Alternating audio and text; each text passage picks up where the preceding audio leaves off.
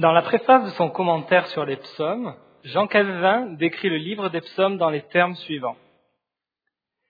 J'ai la coutume de nommer,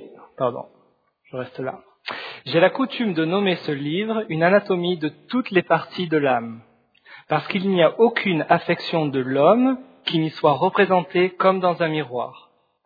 Ainsi, pour offrir dûment à Dieu le sacrifice de louange, lequel, comme il le déclare, lui est fort agréable et de très bonne odeur, la règle infaillible nous en est ici prescrite. Il n'y a de livre où l'on trouve de plus expressives et magnifiques louanges, autant envers la singulière libéralité de Dieu envers son Église qu'envers toutes ses œuvres. Bref, il n'y a livre dans lequel il ne nous soit enseigné aussi parfaitement la manière de louer Dieu, mais aussi de livre dans lequel nous soyons aussi vivement sollicités à effectivement pratiquer cet exercice de piété. Lorsque nous lisons le livre des psaumes, nous ne pouvons qu'être saisis par la très grande diversité des réflexions et des émotions que veulent nous transmettre les auteurs au travers de leur cheminement personnel et communautaire avec Dieu. Il ne se présente pas à nous comme un récit ou une narration continue, mais bien plutôt comme une explosion ordonnée de prières et de méditation profonde du peuple de l'ancienne alliance. C'est entre autres pour cela que depuis les temps de l'Église primitive, le psautier a été un livre privilégié pour la communauté des croyants de la Nouvelle Alliance dans sa liturgie et la composition de ses chants. Et pour nous aujourd'hui, il en est de même car nous y trouvons une précieuse anthologie de textes qui tour à tour nous édifient dans notre relation avec notre Dieu, autant au niveau individuel que communautaire. Mais cette diversité ne se limite pas à la pluralité des émotions qui nous sont communiquées. Contrairement à d'autres livres de l'Ancien Testament, dans lesquels les auteurs nous livrent des narrations et des réflexions qui s'inscrivent dans un cadre historique précis dont ils en suivent plus ou moins le fil de façon chronologique, ou encore des livres comportant uniquement des réflexions sapientiales liées à la sagesse, le psautier se démarque en étant caractérisé par une dynamique à la fois historique et sapientiale. Le psautier, le livre des psaumes, se présente à nous comme une petite Bible dans la Bible, pour reprendre l'expression de Martin Luther. Une petite Bible qui nous offre une réflexion sapientiale sur l'histoire de la rédemption par et pour la communauté de l'Alliance. En effet, le contexte historique global du livre des psaumes est l'histoire entière du peuple d'Israël sous l'Ancienne Alliance. La réalité d'un aussi grand cadre temporel se manifeste autant au niveau des auteurs qu'au niveau des événements historiques traités. Cependant, il est important de noter que tout en nous offrant des réflexions diverses sur la progression de cette histoire, le psautier demeure bien souvent silencieux à propos du contexte historique précis de l'auteur d'un psaume en particulier ou de l'événement précis qui fut à la base de la rédaction de ce psaume. Ce faisant, le caractère global des psaumes est un formidable moyen pour la réappropriation de ceux-ci par les générations futures au sein de leur vie et au sein de leur histoire. Alors, la question qu'on doit se poser, quelle démarche herméneutique ou quelle démarche d'interprétation devrions-nous adopter lors de notre lecture du psautier? Est-ce qu'il y aurait un fil d'Ariane auquel nous pourrions nous raccrocher alors que nous explorons le labyrinthe du livre des psaumes?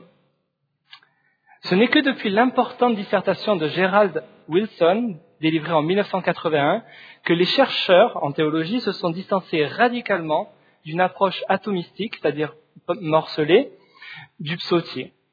Alors que beaucoup croyaient que les psaumes correspondaient à des unités indépendantes, rattachées les unes aux autres de façon totalement arbitraire, Gerald Wilson, en comparant les textes bibliques avec d'autres recueils d'hymnes mésopotamiens et en analysant les textes du psautier dans les manuscrits de Qumran, a démontré la présence d'une réelle intention éditoriale. Il est tout de même important de souligner que d'autres théologiens avaient déjà commencé à noter une certaine cohérence et unité thématique à l'intérieur du psautier. Delitzsch en 1846, Alexander en 1865 et Westermann en 1965. Nous pouvons donc affirmer que l'arrangement actuel du livre, du livre des psaumes, est le produit d'un travail éditorial, d'un travail avec des éditeurs, qui s'est étendu pendant toute la période canonique de l'Ancien Testament jusqu'à la période de l'établissement de la version proto-massorétique de l'Ancien Testament. La structure en cinq livres du livre des psaumes, à l'image de la Torah, chaque livre se terminant par une unité doxologique, une unité où on rend gloire à Dieu, est, un témoignage clair d'un tel travail. Ceci implique alors, pour notre approche d'interprétation, dans notre approche interprétative, qu'on devra prendre en compte à la fois l'intention des auteurs canoniques, des psaumes individuels, mais aussi l'intention des éditeurs canoniques. C'est ainsi que nous ferons alors justice au projet canonique de la formation du psautier dont Dieu lui-même est l'éditeur en chef par l'action souveraine de son esprit autant chez les auteurs que chez les éditeurs. Il en résulte alors au moins deux conséquences méthodologiques pour nous aujourd'hui dans notre étude. La première, nous devrons d'étudier le livre des psaumes dans sa forme canonique finale afin de discerner et de comprendre quel fil conducteur choisirent les éditeurs lorsqu'ils assemblèrent tous les psaumes ensemble. Et la deuxième, lorsque nous étudierons un psaume individuel, il ne faudra pas premièrement essayer de trouver le contexte historique ou religieux du psaume, c'est une tâche difficile et quelquefois même impossible, ou même essayer d'étudier exclusivement le contexte littéraire le contexte littéraire direct du psaume, c'est-à-dire que nous ne pouvons pas définir le psaume qui se trouve avant ou après comme le seul cadre littéraire pour, étudier ce psaume. Il, il conviendra d'associer à l'étude du psaume choisi l'étude des psaumes qui lui sont liés avec une similitude de genre littéraire et thématique, tout en essayant de saisir pourquoi, et c'est vraiment important, pourquoi ce psaume-ci a été placé à cette place particulière dans le développement du livre des psaumes. Durant notre étude aujourd'hui, nous allons nous focaliser principalement sur deux fils conducteurs. Le premier fil conducteur pour l'ensemble du livre des psaumes, le premier décrit euh, le livre des psaumes comme un enseignement sur la progression de la vie de piété du fidèle au sein de ce monde brisé par le péché. Il nous révèle la, dimension sapientiale du psautier. C'est ce que nous a montré Walter Bugman dans, une étude qu'il a faite et dont je vais parler. Le deuxième, le deuxième fil conducteur souligne une unité thématique dans le psautier centrée sur la promesse faite à David et il décrit la progression de l'espérance de l'établissement du règne de Dieu par son Messie dans ce monde brisé par le péché. Et c'est ce fil qui a été montré à la fois par Gerard Wilson, mais aussi par O.P. Robertson. Ce second fil conducteur nous révèle la dimension historique du psautier en focalisant sur l'histoire même de la rédemption. Ces deux fils conducteurs thématiques, qui sont exactement les deux grands thèmes que nous retrouvons de façon explicite dans les psaumes 1 et 2, sont à voir comme complémentaires dans le cadre de l'alliance. Cette double facette, à la fois la sagesse du psaume 1 et l'histoire dans le psaume 2, se doit d'être comprise comme l'association de deux dynamiques fondamentales qui caractérisent la relation entre Dieu et son peuple au sein de l'alliance. Ces deux dynamiques reflètent deux réalités de l'alliance de Dieu avec son peuple. Une réalité subjective concernant la piété du croyant au sein de l'alliance et une réalité objective concernant l'exercice du règne de Dieu par la médiation de son Messie au sein de cette alliance. Ainsi, les psaumes 1 et 2, qui étaient peut-être un seul et même psaume, balisent pour nous au sein de l'alliance le grand chemin de la foi en nous donnant les frontières qui le caractérisent. Sur notre droite, la ligne blanche du psaume 1 est un appel à la sagesse qui nous rappelle que notre chemin est un chemin de piété fondé sur notre plaisir en la Torah en la parole de Dieu et donc en Dieu lui-même. Et sur notre gauche, la ligne blanche du psaume 2 nous rappelle que malgré l'injustice et l'opposition du monde, Dieu règne et il établit son royaume par la médiation de son Messie. C'est d'ailleurs probable que le psaume 1 soit à la fois la voix de ce médiateur, du médiateur du règne de Dieu, qui rappelle les exigences de Dieu à son peuple, mais aussi l'attitude du roi. Nous allons maintenant approfondir le premier fil conducteur et la place prépondérante qui joue le psaume 1 alors placé au tout début du psautier. Et pour ce faire, on va d'abord lire le psaume 1 ensemble. Heureux l'homme qui ne marche pas selon le conseil des méchants, qui ne s'arrête pas sur le chemin des pécheurs, et qui ne s'assied pas sur le banc des moqueurs, mais qui trouve son plaisir dans la loi de l'Éternel, et qui médite sa loi jour et nuit. Il est comme un arbre planté près d'un courant d'eau qui donne son fruit en son temps et dont le feuillage ne se flétrit pas. Tout ce qu'il fait réussit. Il n'en est pas ainsi des méchants. Ils sont comme la paille que le vent dissipe. C'est pourquoi les méchants ne résistent pas au jour du jugement, ni les pécheurs dans la communauté des justes. Car l'Éternel connaît la voie des justes, et la voie des pécheurs mène à la perdition. Voilà ce que nous disent les commentateurs Maillot et le Lièvre.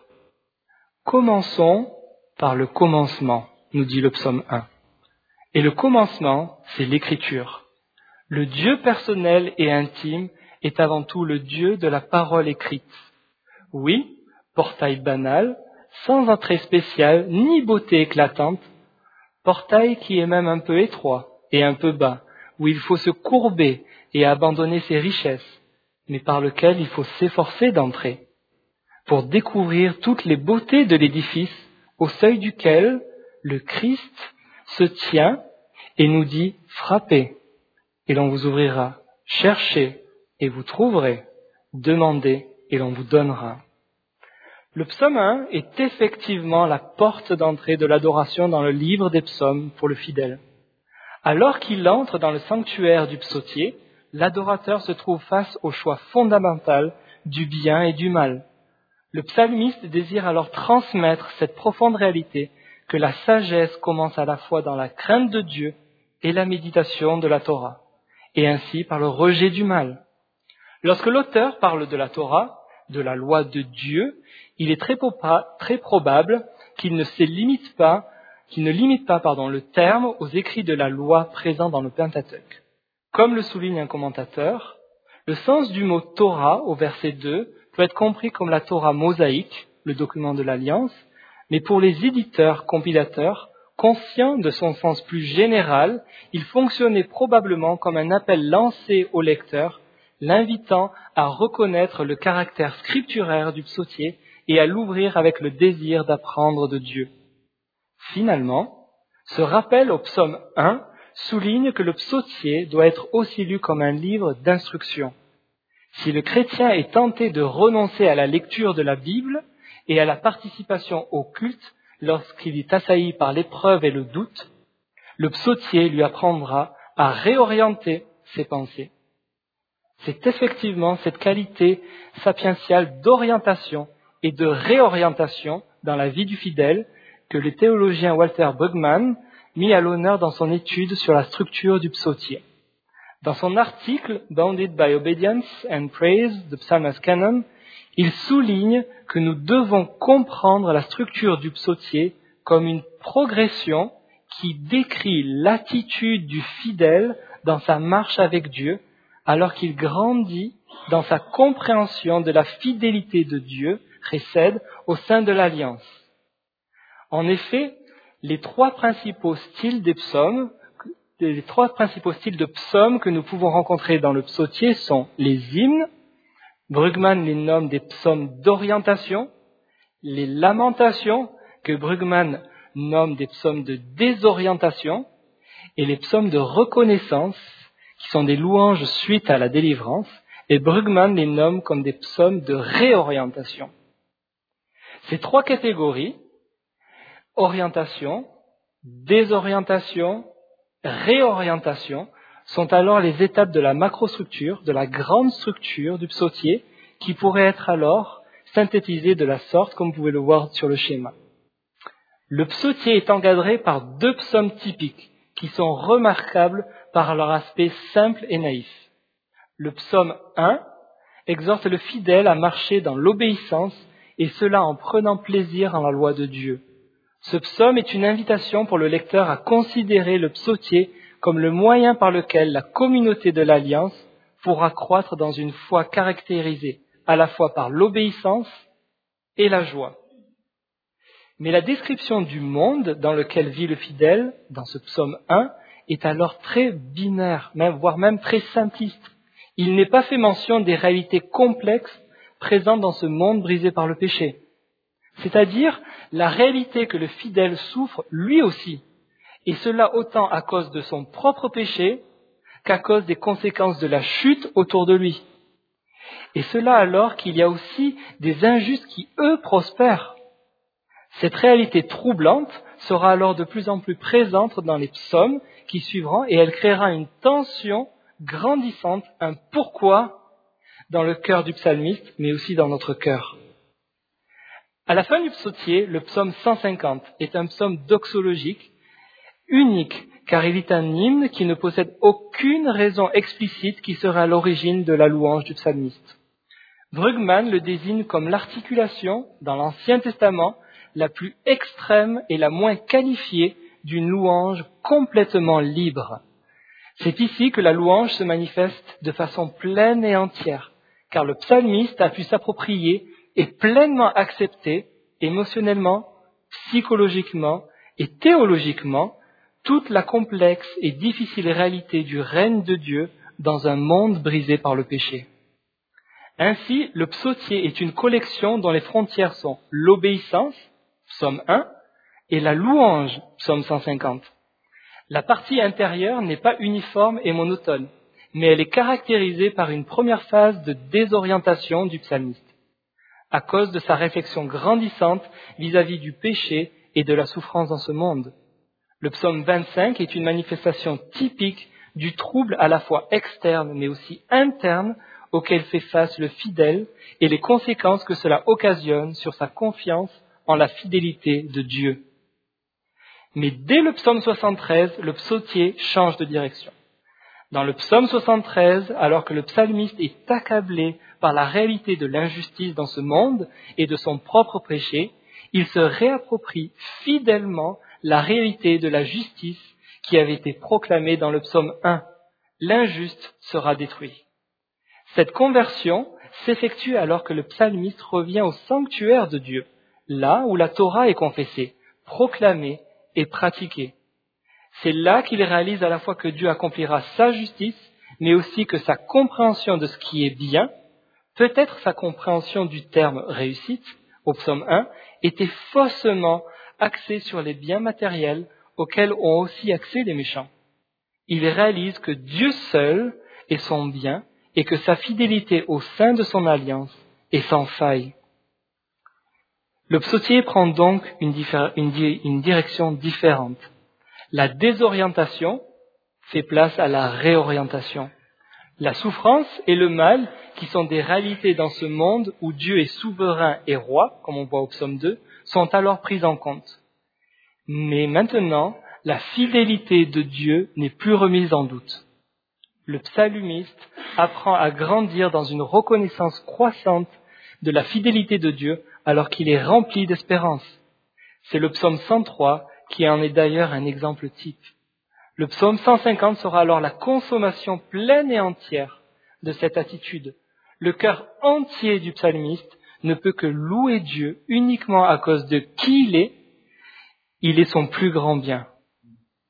Ainsi, comme le souligne Brugman dans son analyse, le psaume 1 nous donne les fondements nécessaires pour que nous marchions dans la piété et la fidélité alors que nous lisons le psautier. Il devient ainsi tel une boussole pour nous orienter dans notre pèlerinage tout au long de notre lecture dans les psaumes. C'est une boussole nécessaire alors que le psautier va dans un premier temps nous désorienter par la souffrance du psalmiste pour ensuite nous réorienter et cela afin que notre cœur soit graduellement amené dans une adoration de plus en plus profonde envers Dieu. Mais quelles sont les caractéristiques de cette boussole? Ou dit autrement, quels sont les thèmes du psaume 1 qui vont nous aider, qui vont nous aider à fixer les regards euh, vers Dieu avec persévérance? Le premier, le premier thème est la différence que nous donne le, le psautier entre le bien et le mal. Le bien et le mal sont deux réalités opposées que nous ne devons pas mélanger ou confondre. Le bien et le mal ne sont pas deux valeurs éthiques relatives, mais elles décrivent une réalité morale et éthique dont Dieu seul est la norme et le juge ultime. Deuxièmement, la piété n'est pas simplement le rejet du mal, mais elle se manifeste dans une passion pour la Torah, qui est ultimement une passion pour Dieu lui-même. Le fidèle ne doit certes pas ressembler au méchant, mais le psalmiste dépasse une expression superficielle de l'obéissance. L'obéissance du fidèle est ancrée dans son cœur et ses passions. Il prend plaisir à la Torah. Il prend plaisir dans la parole du Dieu de l'Alliance. Troisièmement, le psaume 1 nous donne une première définition de la notion de réussite une réussite offerte au juste. Voilà ce que disent les commentateurs Maillot et Le Lièvre. Le psaume 1 nous dépeint deux hommes. Celui qui, ayant recherché le bonheur et croyant peut-être l'avoir trouvé, l'a perdu. Et celui qui l'a vraiment trouvé et qui est défini par les premiers mots de ce psaume, Bienheureux l'homme qui. C'est une bénédiction, ce n'est donc pas un bonheur qu'il a atteint lui-même, ni peut-être recherché, mais que Dieu lui accorde. La bénédiction est une promesse en même temps qu'une réalité actuelle. Elle a une efficacité liée à sa formulation, elle est verdict de Dieu réalisant pour le passé, le présent et le futur ce qu'elle exprime. Heureux donc cet homme, car Dieu le déclare et le rend heureux. Le psaume 1 décrit donc un bonheur qui est une bénédiction. Cette bénédiction s'enracine dans une union et une communion avec son Créateur par la médiation de sa parole. Ce n'est pas une réussite telle une success story, une réussite selon les critères de ce monde, mais c'est une réussite selon les critères de la Torah de Dieu et qui est caractérisée par la piété et la sainteté.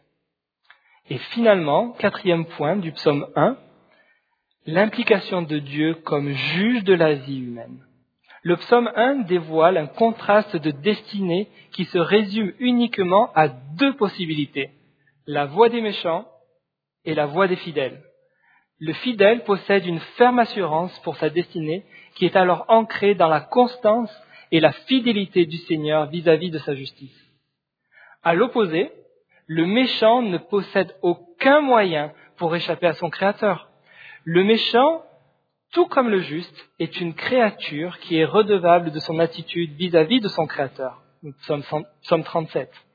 Le psaume 1 introduit ainsi la réalité dans l'histoire de l'accomplissement de la parole donnée en Éden, dans le jardin d'Éden, qui annonçait deux descendances distinctes qui seraient en opposition.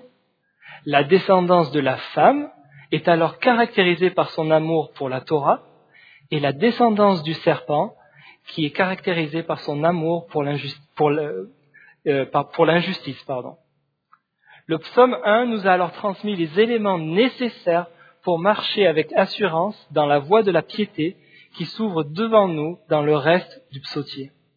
Ainsi, en méditant la parole jour et nuit, le fidèle répond au même ordre que Josué reçu. Et il se situe dans la même démarche quotidienne de méditation exigée par Dieu au roi, comme on le voit en Deutéronome 17.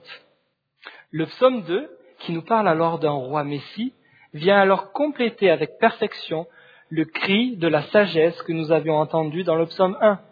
Alors que le psaume 1 fut pour nous une boussole, le psaume 2 sera, comme nous allons le voir, tel ce nord magnétique vers lequel notre espérance se dirigera.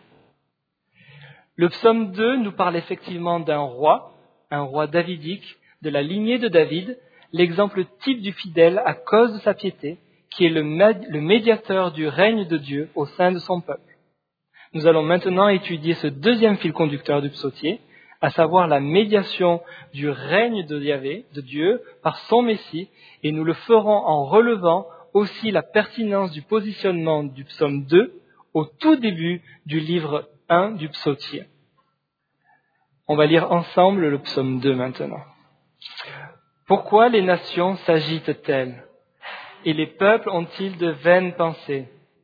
Les rois de la terre se dressent et les princes se liguent ensemble contre l'Éternel et contre ce Messie. Brisons leurs liens et rejetons loin de nous leurs chaînes. Il rit, celui qui siège dans les cieux. Le Seigneur se moque d'eux. Il leur parle dans sa colère et dans sa fureur, il les épouvante. C'est moi qui ai sacré mon roi sur Sion, ma montagne sainte. Je publierai le décret de l'Éternel. Il m'a dit, tu es mon fils, c'est moi qui t'ai engendré aujourd'hui.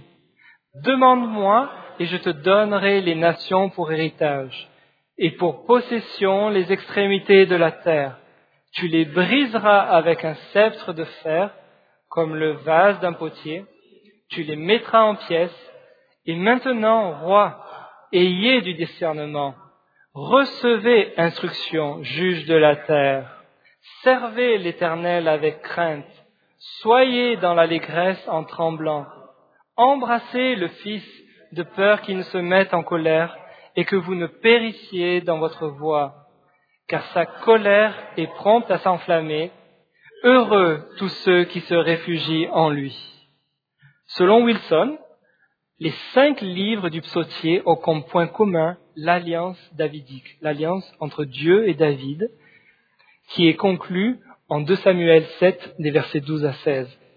C'est dans cette alliance que Dieu promit à David qu'il affermirait pour toujours son trône. Le psautier serait alors une réflexion progressive à propos de la royauté et de l'alliance davidique. Le psautier pourrait être alors divisé de la manière suivante. Le livre 1, le psaume 2 à psaume 41, serait la proclamation de l'alliance davidique. Ce livre est alors introduit par le psaume royal 2, l'annonce de l'alliance, et il se conclut avec le psaume 41, la déclaration de confiance dans l'alliance faite avec David. Le livre 2, psaume 42 au psaume 72, c'est la transmission de l'alliance davidique. Ce livre se conclut avec le psaume royal 72 de Salomon, qui conclut les prières de David les promesses de l'alliance ont été transmises du Père au Fils. Le livre 3, le psaume 73 au psaume 89, est l'échec de l'alliance faite avec David. Le psaume royal 89, final, en est une forte déclaration. Le livre 4, psaume 90 au psaume 106, est une réponse au dilemme de l'échec de l'alliance. Wilson l'analyse comme l'appel à ce que Dieu devienne le refuge de son peuple. Les trois thèmes centraux sont pour lui Dieu est roi, Dieu est un refuge indépendamment de la monarchie, fais confiance à Dieu. On y trouve une réaffirmation de l'espérance en la royauté de Dieu en l'absence de monarchie. Dans certains de ses écrits, Wilson donna à cette espérance une signification messianique. Et puis enfin, le livre 5, des psaumes 107 au psaume 150, les psaumes davidiques présentent David comme un modèle de réponse individuelle et communautaire. Les psaumes 118 et 119 en sont le centre. Ce livre constitue une réponse à la supplication des exilés qui, aspirent, à la fin de leur diaspora. Cette réponse consiste à se confier en Dieu et à dépendre de lui seul, comme le souligne le psaume royal 144. Wilson conclut donc en disant la chose suivante. En considérant sa forme canonique finale, le psautier fait face au souci constant de la restauration de la dynastie davidique et du royaume en nous délivrant ce sage conseil de chercher notre refuge dans un royaume qui n'est pas de ce monde, le royaume éternel au sein duquel Dieu seul est roi. De son côté, le théologien Opie Robertson confirme une telle structure en développant aussi un modèle basé sur l'histoire de la rédemption. Pour lui, le psautier est un outil narratif pédagogique pour nous enseigner et nous rappeler comment Dieu rachète son peuple et règne en son sein. Voici alors quelle, est, quelle en est la trame. Alors que Dieu a décidé d'établir son règne par la médiation de son Messie, le psaume 2, avec sa loi comme fondement, psaume 1, ce dernier est confronté aux ennemis de ce royaume. C'est le livre 1. Malgré cette confrontation, la bonne nouvelle de ce royaume est communiquée et transmise au peuple environnant. Tous sont invités à venir adorer Dieu qui règne dans les cieux et sur la terre. Livre 2. Cependant, à cause de son idolâtrie et de sa désobéissance, le peuple de Dieu est dévasté par la destruction et l'exil. C'est le livre 3. Ce jugement est un outil entre les mains de Dieu pour faire mûrir la compréhension de son peuple sur la promesse d'un roi Messie qui viendra établir son royaume. Le livre 4. Finalement, c'est Dieu lui-même qui instaurera son royaume. Son règne sera alors une réalité consommée qu'au travers de l'union entre la dynastie davidique de David et le royaume de Dieu lui-même. C'est le livre 5. Une telle structure historico-rédemptive souligne donc avec pertinence la place centrale des thèmes de la royauté et de l'alliance de David au sein du psautier. Ceci est d'autant plus visible par, visible par, la manière dont ont été répartis les psaumes dits royaux au sein de cette structure, telle une colonne vertébrale. Le psaume 2, psaume 18, 20, 21, 45, 72, 89, 101, 110, 132 et 144. Une vraie colonne vertébrale. Quels sont alors les thèmes du psaume 2 qui caractériseront cet horizon vers lequel nous nous dirigeons, page après page, lors de notre lecture du psautier? Et je vous en propose encore quatre. Premièrement, le fondement du règne de Dieu. Dieu, en tant que créateur et souverain de sa création, possède un règne inégalable et inaltérable une des premières choses que le psaume 2 établit avec beaucoup de contraste est l'aspect grandiose et inégalable du règne de Dieu, un règne actuel qui ne souffre d'aucune fragilité malgré l'opposition de nations entières et de leurs dirigeants. Alors que le psaume 1 soulignait le contraste qu'il existe ici-bas entre le fidèle et l'infidèle, le psalmiste nous offre ici, au psaume 2, une vue plus générale de cette réalité au niveau des nations. Cette réalité de la souveraineté de Dieu sur sa création est articulée ici avec des catégories messianiques. Dieu règne par la médiation de son Messie et il fait face à des royaumes humains qui veulent s'y opposer.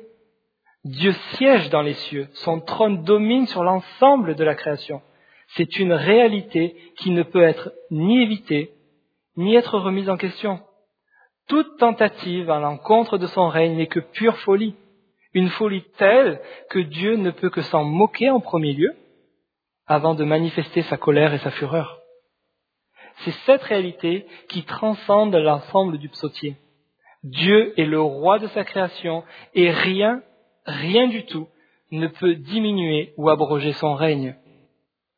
Lorsque nous faisons face à la méchanceté, le mal et la souffrance, et l'orgueil humain, soit au niveau d'un homme, comme au psaume 1, ou soit au niveau d'une nation, comme au psaume 2, nous pouvons garder cette certitude que Dieu règne et il siège dans les cieux.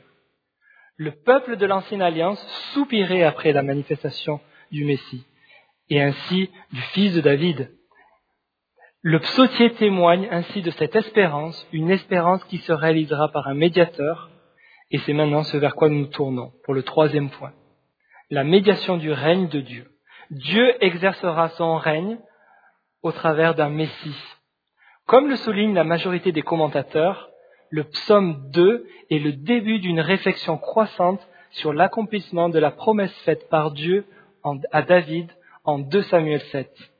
Le psautier encourage ainsi la communauté de l'Alliance à non seulement faire confiance à l'indestructible pérennité du règne de Dieu sur sa création, mais il l'encourage à ne pas cesser d'espérer en la manifestation de ce royaume au sein de cette terre qui a été soumise à la vanité depuis la désobéissance d'Adam et d'Ève au Jardin d'Éden. Mais alors, comment conjuguer cela avec l'échec de la dynastie de David? Une dure réalité qui est d'autant plus alourdie avec les souffrances de l'exil d'Israël. Ceci entraîne le psalmiste et les lecteurs du psautier dans une réflexion douloureuse sur la façon dont Dieu accomplira ses promesses. Dieu est fidèle, il est juste, ses paroles et ses promesses ne peuvent être annulées. Psaume 19 et Psaume 119. Wilson souligne, tout comme Robertson, que nous observons alors une nette progression vers une vision de la royauté de Dieu dès le livre 4. Cette progression peut être observée par exemple dans la manière dont est utilisé le terme roi, l'air en hébreu, dans le psautier. Voici ce que Wilson souligne. Alors que le mot Meller est utilisé dans les livres 1 à 3 pour les rois humains, les rois des nations, les rois d'Israël et de Juda, et aussi Dieu en tant que roi, il n'est plus utilisé pour parler d'un roi d'Israël ou de Juda dans les deux derniers livres, alors que les termes aux consonances messianiques tels que Eved pour serviteur ou Meshiach pour le Messie sont toujours présents. Pour Wilson, cet arrangement post-exilique, après l'exil, confirme que les éditeurs canoniques souhaitaient encourager le peuple de l'Alliance à fonder son espérance sur une royauté de Dieu qui se manifesterait dans une dynamique différente. Pour Robertson, cette dynamique se définit par l'union entre les réalités du royaume de Dieu et de la dynastie de David. L'attente d'un Messie mise en place dès le psaume 2 est ainsi une clé de lecture essentielle pour l'ensemble du psautier, car c'est cette attente qui va façonner la compréhension de la communauté de l'Alliance vis-à-vis de la manifestation du royaume de Dieu parmi eux. Le psaume 2, qui unit dès le début du psautier les deux réalités du règne du Messie et du règne de Dieu, sera alors semblable à ce phare puissant qui continuera à orienter la navigation des lecteurs du psautier alors qu'ils traverseront les eaux troublées du doute et de la tristesse suite aux tempêtes successives de la fin de la dynastie davidique et de la destruction des royaumes d'Israël et de Juda. Ce seront les apôtres du Nouveau Testament qui nous offriront alors la conclusion normative d'une telle espérance. En effet, la promesse faite à David ne pouvait se réaliser que lorsque Dieu établirait lui-même son royaume. C'est effectivement le Fils éternel de Dieu qui, en s'incarnant, deviendra alors le Fils de David, tant attendu, alors qu'il était depuis toute éternité le Seigneur de David. C'est lui qui occupe dès à présent et pour l'éternité le trône de son père David, afin d'établir le règne de Dieu sur l'univers entier. Troisièmement, l'articulation du règne de Dieu. Une œuvre de jugement par le sceptre de son Messie. Le psaume 2 décrit l'exercice du règne de Dieu par la médiation de son Messie avec entre autres deux caractéristiques importantes.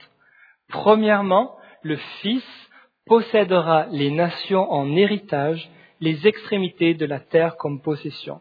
Ça, on en parlera au quatrième point. Et la deuxième chose, le Fils brisera ses ennemis avec son sceptre de fer. Jean Calvin souligne avec pertinence que ce sceptre pourrait être aussi la manifestation du jugement exercé par la parole de Dieu, qui, telle cette épée à double tranchant qui sort de la bouche du Fils de l'homme décrit en Apocalypse 1.16, est à la fois source de vie et d'édification, comme on le voit en Hébreu 4.12, mais aussi un instrument de jugement pour les méchants, comme en Apocalypse 2.16. Le psaume 1 avait clairement établi la place fondamentale de la Torah dans la vie du croyant. Elle est le cœur de sa méditation quotidienne. La Torah serait alors présentée d'une manière différente dans le psaume 2. Quatrièmement, la finalité du règne de Dieu, de descendance. La promesse d'hériter les nations, donnée au verset 8, n'est pas anodine. En effet, elle exprime la manifestation de la royauté du Fils qui a été engendré en Sion au travers d'une promesse alliantielle autre que la promesse faite à David. La promesse d'un héritage qui transcende la seule nation d'Israël et qui s'étend sur l'ensemble des nations se trouve dans la promesse faite à Abraham. Être à la fois le père d'une multitude de nations, Genèse 17, mais aussi le père d'une descendance qui sera une bénédiction pour toutes les nations. Genèse 12. C'est d'ailleurs ce qui se dessine dans les versets 10 à 12 du psaume 2. En effet, le Messie exercera sa domination sur les nations, non seulement en jugeant et en brisant au milieu d'elles ceux qui sont ses, ennemis, mais aussi en bénissant ceux qui parmi elles se repentiront et se réfugieront en lui. C'est pour cela que dans ces versets, au travers d'un véritable appel à la sagesse et ainsi à la repentance, l'auteur invite les nations et leurs dirigeants à avoir du discernement et à recevoir l'instruction donnée par Dieu tout en se réfugiant dans le Messie, le Fils. Le psaume 2 conclut alors que tous ceux qui se réfugient dans le Fils, avec une attitude mêlant la joie et la crainte, seront appelés heureux, tout comme les fidèles l'étaient dans le psaume 1. Ainsi, tout comme le confirmera l'ensemble du psautier, le monde se divise en deux communautés. Il se divise en deux descendances. Le psautier nous offre donc une forme de narration historico-rédemptive de la promesse d'une descendance faite à Ève en Genèse 3.15. Cette descendance sera en opposition constante à celle du serpent, mais elle sera aussi représentée par celui qui est son chef et qui sera blessé en écrasant la tête de celui-ci. Cette vision binaire du monde sera présente tout au long du psautier. Et il est aussi important de noter que cette vision ne sera caractérisée par aucun marqueur ethnique. Comme le psaume 87 le déclare, Sion devient le lieu de bénédiction pour l'ensemble des nations, car c'est de là que sortira la loi et la parole de Dieu, Jésus-Christ, et tous ceux qui s'y attacheront deviendront des natifs de Sion elle-même. Pour conclure, Jean Calvin, dans son commentaire sur les psaumes, souligne que le règne de Dieu est cette pensée qui adoucit l'aigreur de la douleur voire même qu'elle essuie nos larmes. Une telle affirmation est très pertinente pour notre réflexion sur le psautier. En effet, à la lumière des différentes choses que nous avons vues, nous pourrions dire que le psaume 1 et 2 balisent et affermissent devant nous le chemin du fidèle que nous devrons suivre alors que nous ferons face à la réalité de ce monde brisé par le péché, le mal et la souffrance.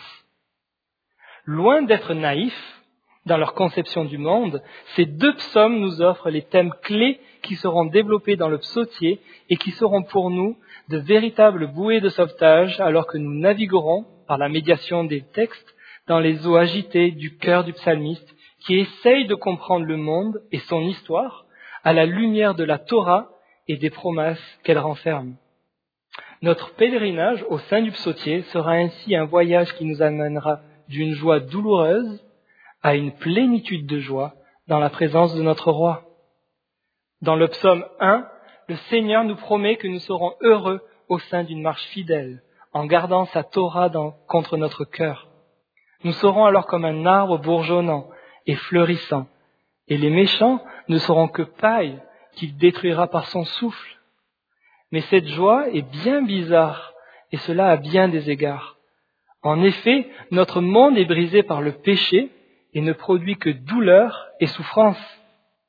Ce, péché se présente alors souvent à nous comme un banc, un sofa, prêt à nous accueillir.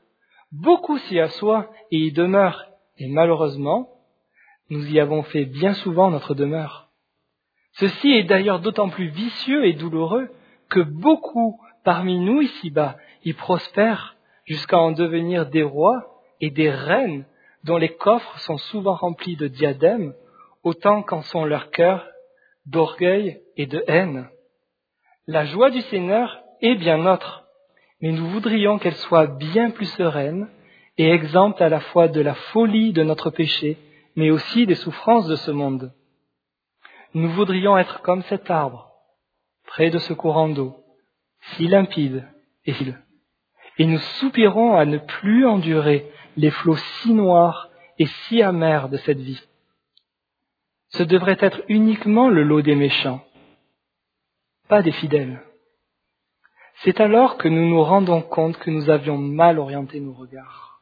Tout d'abord, le psautier nous rappelle combien notre cœur peut être mauvais et il nous rappelle que, bien que Dieu manifeste sa grâce commune lors de l'exercice de sa providence, en voyant la pluie autant sur les bons que sur les méchants, il n'en demeure pas moins qu'il est aussi juste et saint et que personne n'échappe ni à son regard, ni à son règne. Ce royaume, il l'établit par la médiation de son Messie. Ce Messie est un juge pour ceux du dehors, mais pour nous, il est notre salut et notre réconfort. C'est en Sion que le psautier attire ensuite graduellement nos regards, car c'est là que nous avons appris que Dieu seul peut nous combler de bonheur à bien des égards. Toutes nos sources sont en lui. Les yeux alors fixés sur Sion, nous y admirons le trône de Dieu et de son Messie, et nous crions, Qui d'autre ai-je au ciel? En dehors de toi, je n'ai aucun plaisir sur la terre. Ma chair et mon cœur peuvent défaillir, Dieu sera toujours le rocher de mon cœur et mon grand bien. Psaume 73. Mais qui donc est ce roi de gloire? Qui est celui-ci qui est à la fois le rameau de la lignée de David et la Torah qui jaillit de Sion Ce n'est autre que Jésus-Christ, Jésus le Messie. C'est lui qui est aujourd'hui l'objet de notre affection, car c'est en lui que réside notre paix. En effet, lui, la parole éternelle, bien qu'étant égal au Père, accepta d'être un temps inférieur aux anges pour accomplir parfaitement le mandat décrit par le psaume 8 qu'Adam ne put accomplir. C'est lui qui fut abandonné et méprisé sur la croix, à Golgotha, afin que nous ne le soyons pas. Les cris du psaume 22 sont ses cris. Mais Dieu n'abandonna pas le corps de son Messie dans le séjour des morts, psaume 16 mais il l'éleva et il siège maintenant à sa droite jusqu'à que tous ses ennemis, tous nos ennemis, soient son marchepied. Psaume 110. Réfugiés en lui, par la foi en lui, nous sommes heureux, car Dieu ne nous impute plus notre péché et notre transgression. Psaume 32. C'est ainsi qu'il nous fait connaître dès à présent le sentier de la vie, ce sentier sur lequel il y a d'abondantes joies devant sa face. Psaume 16. C'est un sentier qui, avec sa parole comme lampe et boussole, atteindra de façon définitive Sion. Oui, c'est en Sion que nous sommes tous nés, psaume 87, et c'est là où nous allons pour rejoindre notre roi, à la droite duquel se trouvent des délices éternelles, psaume 16. Finalement, enfin arrivés à bon port, nous nous retournerons afin de regarder la route ainsi parcourue. Et nous pourrons alors chanter à l'unisson avec le psalmiste que notre vie aura été semblable à un pèlerinage d'une joie douloureuse à une plénitude de joie dans la présence de notre roi, Jésus-Christ.